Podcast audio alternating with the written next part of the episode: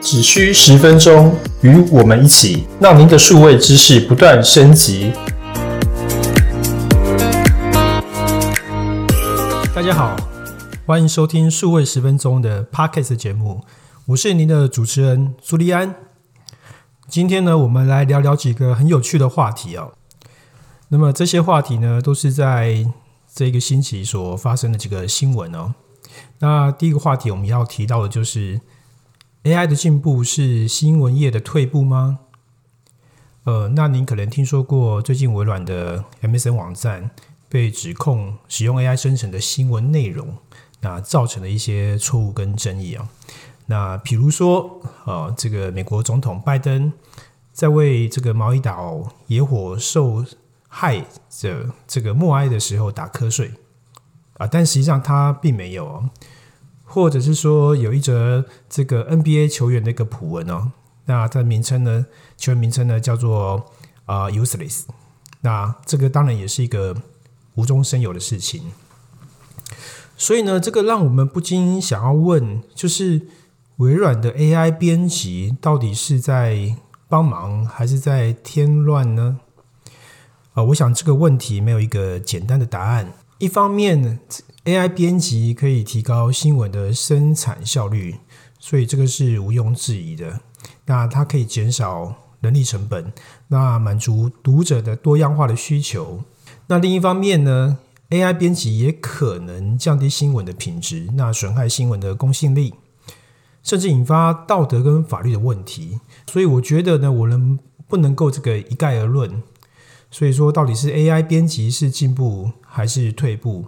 而是要看它是如何被使用以及监督的。那这个时候，其实我们要有一套这个非常严格的这个质量的控制跟审核的流程。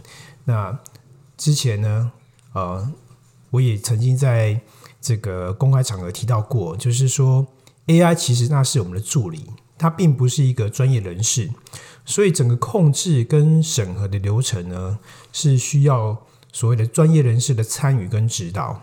那我们才能够确保 AI 编辑的这个正确性，它是能够有责任的去运作。当然啊，我们也需要有一个有效的一个读者的回馈机制，让读者能够及时的指出 AI 编辑的错误。这边要强调，就是说 AI 它并不是一个百分之百一个正确的，也用这种方式呢，让 AI 编辑能够及时的更正跟学习。只有这个样子，我们才能够让 AI 编辑是成为新闻的这个助力。啊，而不是主力。我也知道，这个有些人可能会觉得说，呃，AI 编辑它可能是一个威胁，它会取代人类编辑的工作，甚至呢会控制新闻的内容和方向。那但是我想告诉大家，这些都是不必要的恐慌。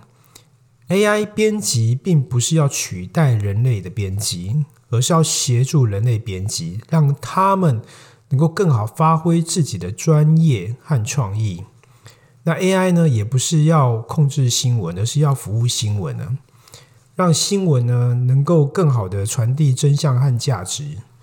哦，所以我认为呢，我们不应该是抵抵制 AI 的编辑，而应该接受那利用它，然后让它成为是我们的伙伴啊，而不是敌人哦。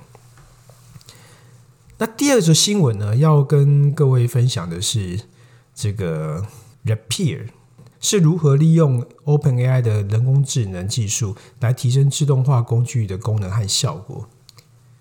那首先呢，我想先呃带给大家去认识一下 Repair。那因为并不是每一个人都听说过 Repair 嘛，那它的正确拼法是 R A P I E R。Repair 是一个什么样的一个产品呢？那我请各位就是想象一下。它是一个什么样的工具？它是可以让你把各种网络应用程式连接起来，并自动执行你想要的任务的工具。我们来想象一下，Repair 呢，它是可以让你把各种网络应用程式连接起来，然后可以呢自动执行你想要的任务的工具。呃，你可以把它想象成一个超级万能的一个胶水哦，可以把你的 Gmail、Facebook、Twitter、Dropbox、Shopify 等等数千种应用程式连在一起，并且呢，让他们是可以相互的协作，啊，完成你要的工作流程。啊，你不一定会需要写程式，只需要怎样动动滑鼠。选择你想要的应用程式跟触发的条件，就可以创造出一个叫做 Lab 的自动任务哦。啊，比如说啊，你可以设定一个 Lab，每当你在 Google Drive 新增一个新的文件的时候呢，它就会自动的把这个文件发送到你的 Slack 频道，让你的团队成员呢都能看到。又或者是你可以设定一个 Zap，当你在 Spotify 上收到一个新的订单的时候呢，它就会自动把订单的资讯记录到你的 Google 表单啊，让你可以方便的管理你的销售数据。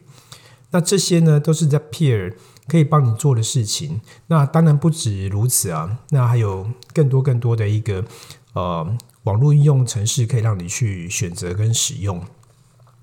那么，The Peer 是如何跟 Open AI 进行合作的呢？The Peer 跟 Open AI 的合作啊，就是把 GPT 的能力整合到 The Peer 的自动化功能中，让 The Peer 呢不仅能够连接各种不同的应用程式，还能够呢生成不同的语言内容啊，执行更复杂的创新任务哦。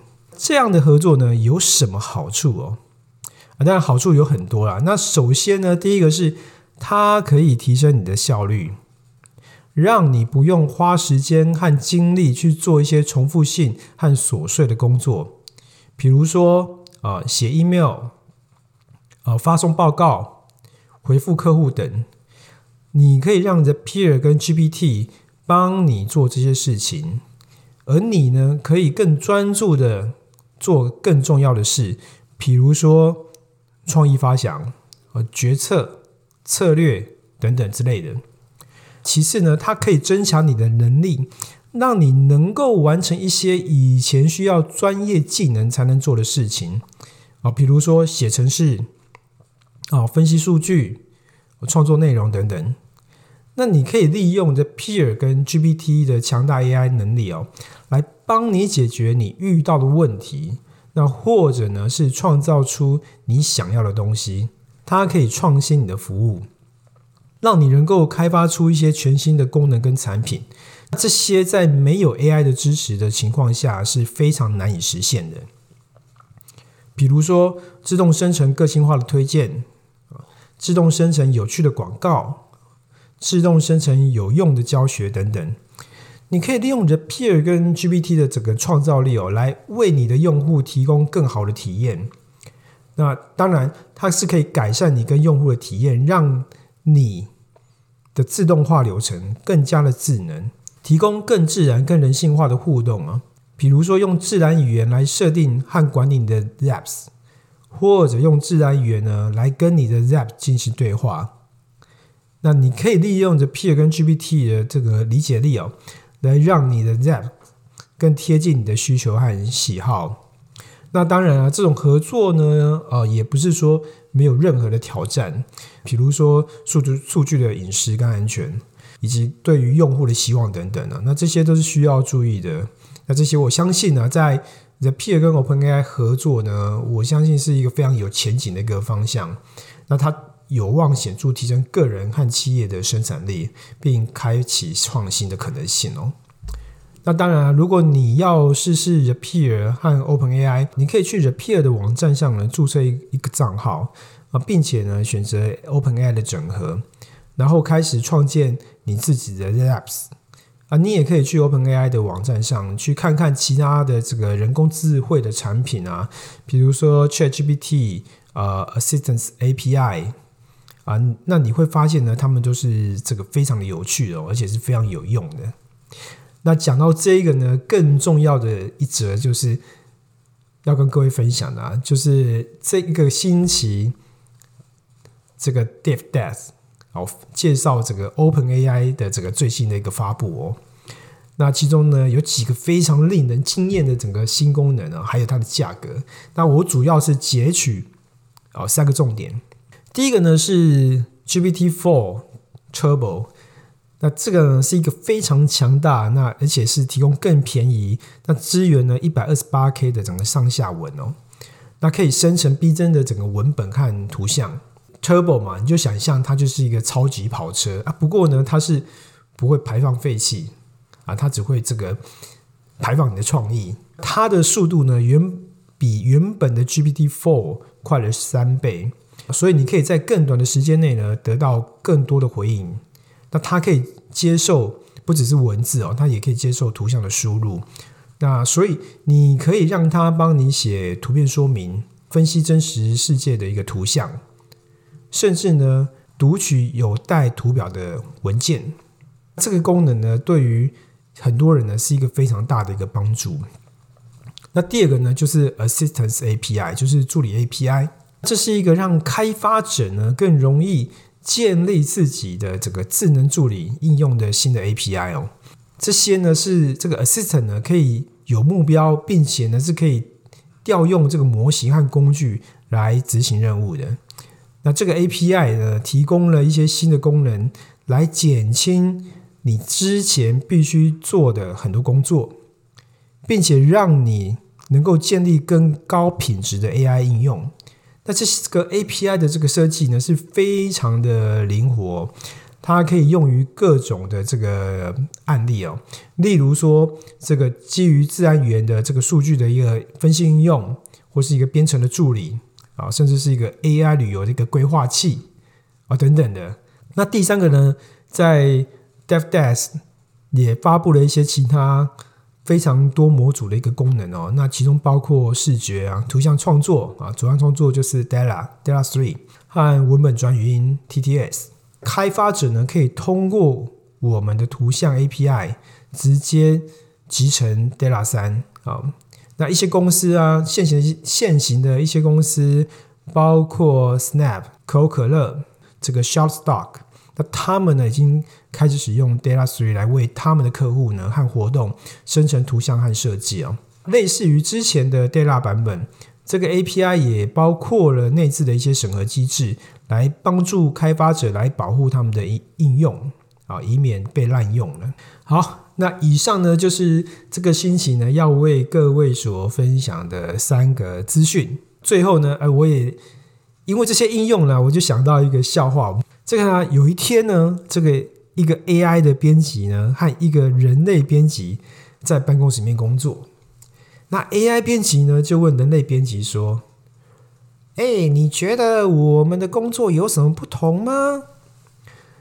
人类编辑回答：“有啊，如果你的工作是生产新闻，我的工作就是检查你生成的新闻。”那 AI 编辑说了：“那你觉得谁的工作更重要呢？”人类编辑就说：“当然是我啊！如果没有我，你生成的新闻就会充满错误和问题。”那 AI 编程就说：“那你知道我为什么会生成错误和问题的新闻吗？”人类的编辑就说：“啊，为什么啊？因为我是故意的，这样你才有工作做啊！” 啊，那这个呢，就是 这个。所提供的一个所想象的一个笑话哦，那提供给各位分享。那今天的节目就到这里，那感谢你的收听啊，我是朱利安，那我们下次见，拜拜。